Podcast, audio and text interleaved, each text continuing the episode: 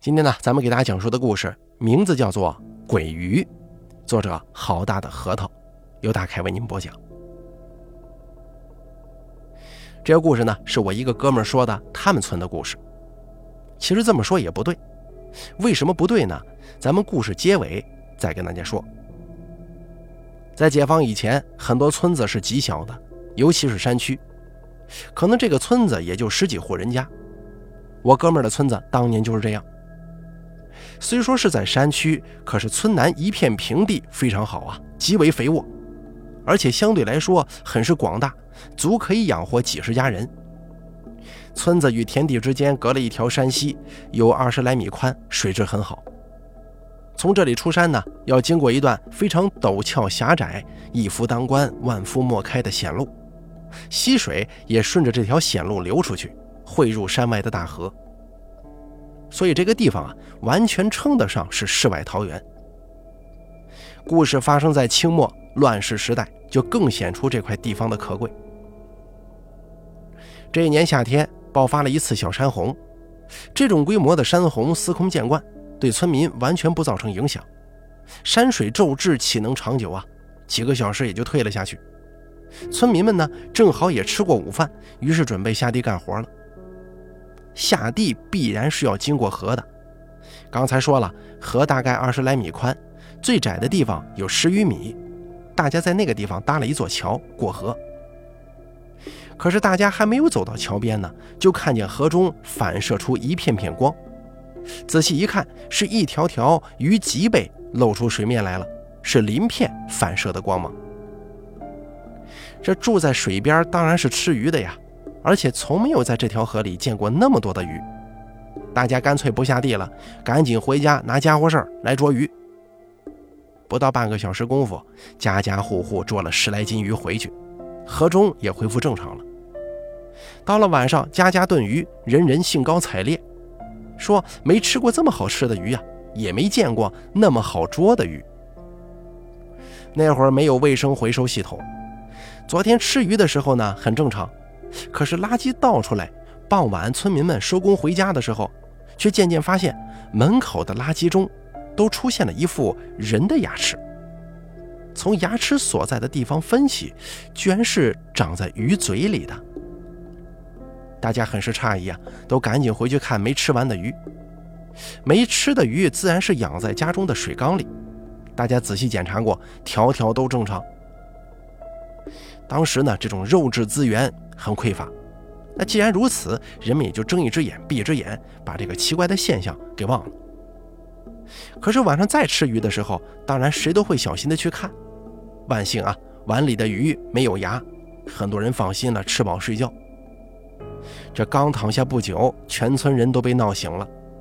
是一个村民，此人叫柱子。他疯了一样的去敲各家的门，大声喊：“长牙了，长牙了！”大家都被柱子闹醒了。按他所说，去往水缸中一看，每家至少有一条鱼长了牙齿。现在就连最硬气的人也服软了，仗着人多胆子壮，把鱼凑到一起，挨到天明，恭恭敬敬地送到河里去，并且打工作揖，请龙王鱼神不要怪罪。送了回去之后，十来天没发生什么，大家也就慢慢的定下心来。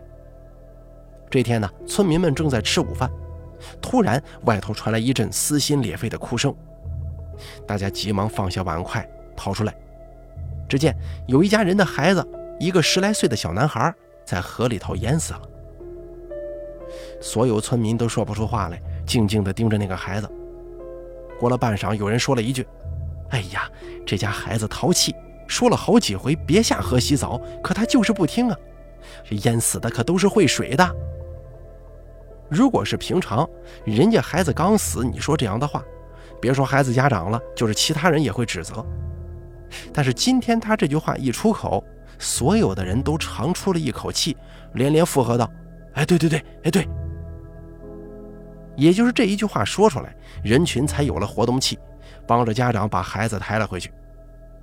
所有人心中都找到了一个安慰：孩子之所以被淹死，这个不是闹妖闹鬼弄的，是这孩子淘气，自己偶然淹死的。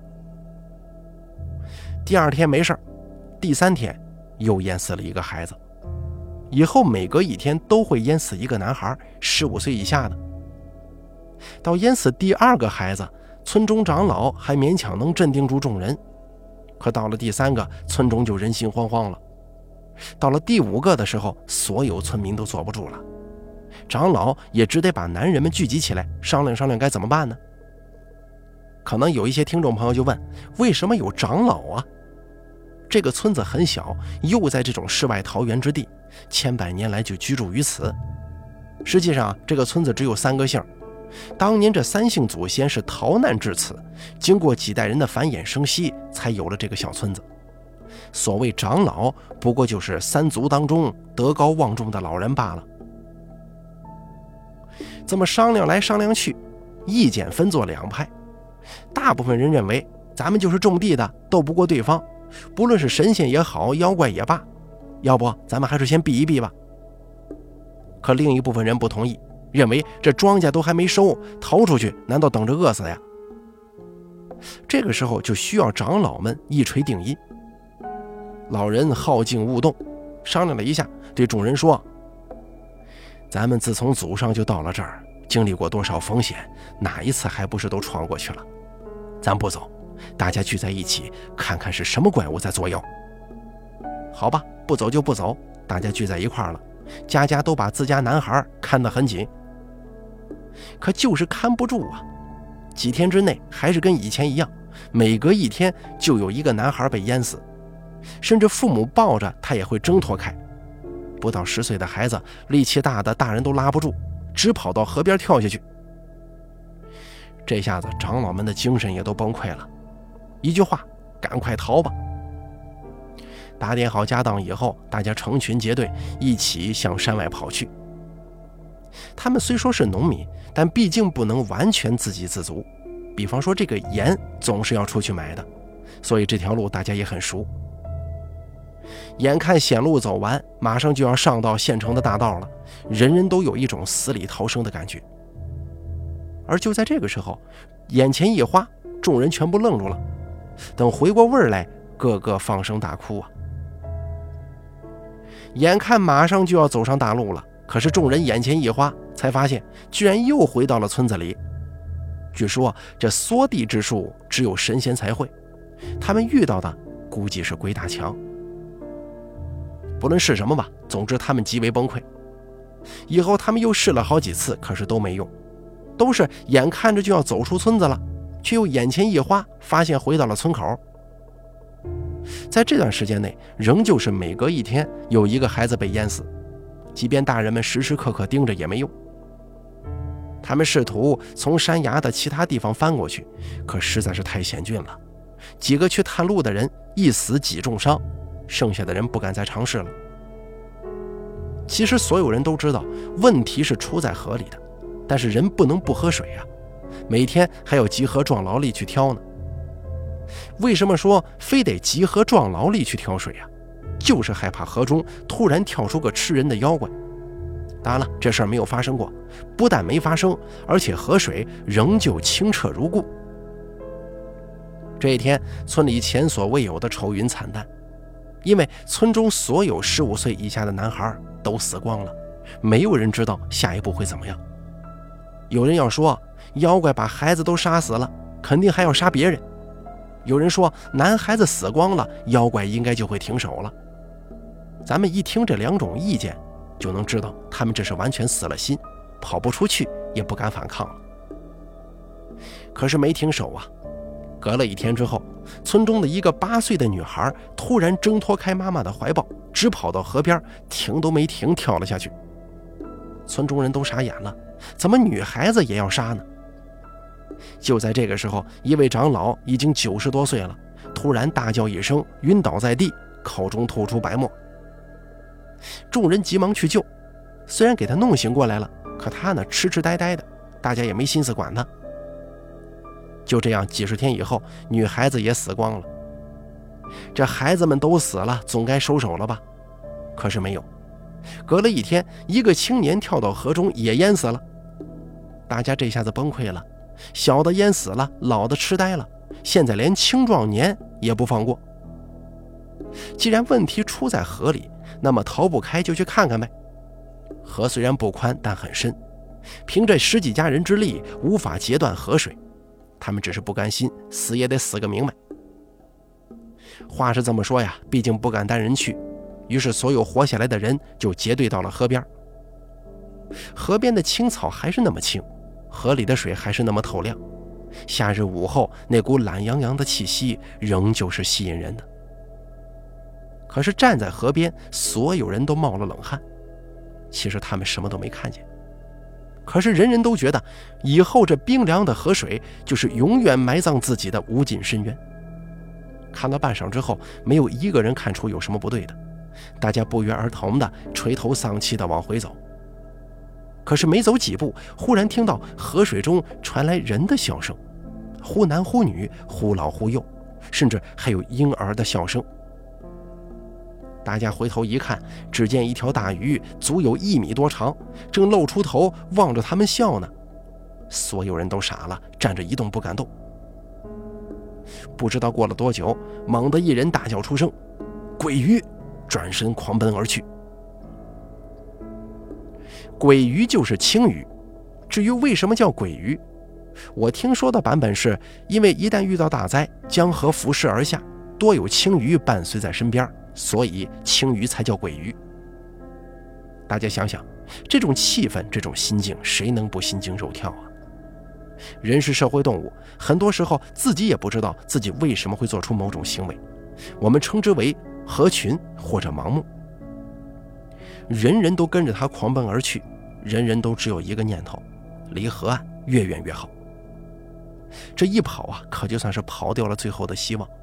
什么事儿都讲究个气势，气势败了，再强大也没用。这次跑回去，他们几乎绝望。